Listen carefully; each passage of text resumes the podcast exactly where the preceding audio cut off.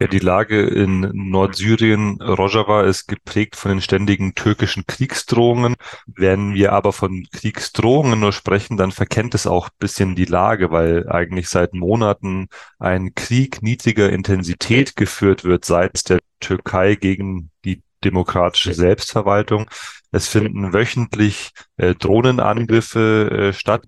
Gleichzeitig beschießen äh, Söldnergruppen, die meistens einen islamistischen Hintergrund haben, beschießen ähm, äh, die Stadt Minbic, die auch in Rojava liegt, eigentlich täglich mit äh, Granaten, mit Artillerie. Äh, und so würde ich jetzt schon davon sprechen, dass es eigentlich ein, eine Art Krieg ist, die momentan stattfindet. Kerem Schamberger, Sie haben dargelegt, wie die Regionen in Nordsyrien in Rojava eben von zwei Seiten bekämpft werden, einerseits vom türkischen Staat, andererseits von IS-Milizen, kommen ja nun auf die Forderung der Flugverbotszone zu sprechen. Sie haben dargelegt, dass diese Angriffe von der Türkei vor allem auch mittels Drohnenangriffen passieren.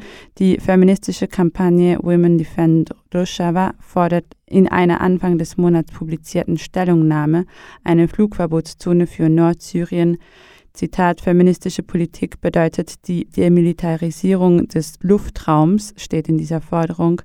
Können Sie zu dieser Forderung Stellung beziehen?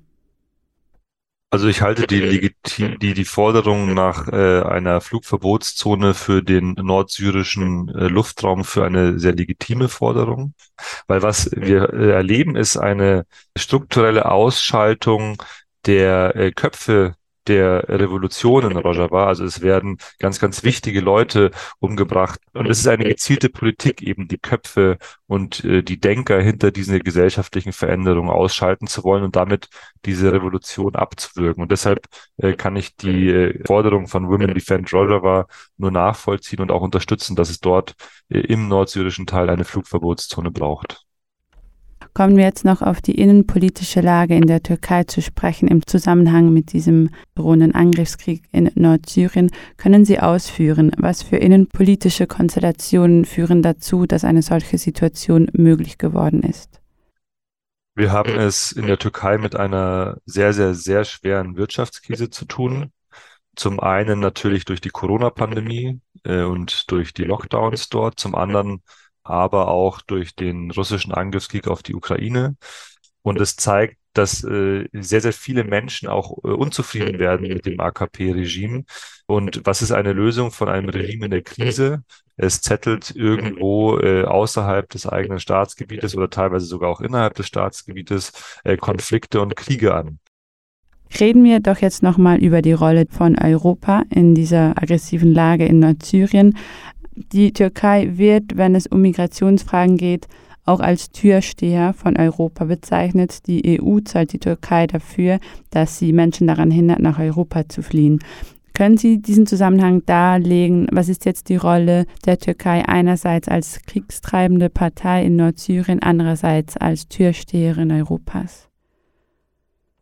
Ja, man muss äh, festhalten, dass jegliche Handlungen der Türkei, innenpolitisch als auch außenpolitisch, von der Europäischen Union gut geheißen beziehungsweise einfach ignoriert werden. Wir müssen diese Woche schauen. Diese Woche wurden äh, elf kurdische JournalistInnen festgenommen. Und all diese Festnahmen, all diese Repressionen hat zu keinerlei Reaktion äh, seitens irgendwelcher europäischen Akteure geführt. Also, jetzt ist die Frage, warum ist das so?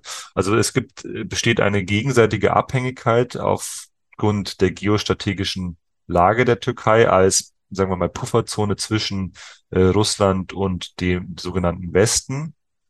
Und gleichzeitig äh, ist, glaube ich, ein anderer wichtiger Faktor die NATO-Mitgliedschaft der Türkei, ähm, die dazu führt, dass andere NATO-Partner äh, dazu schweigen, was in diesem Land passiert.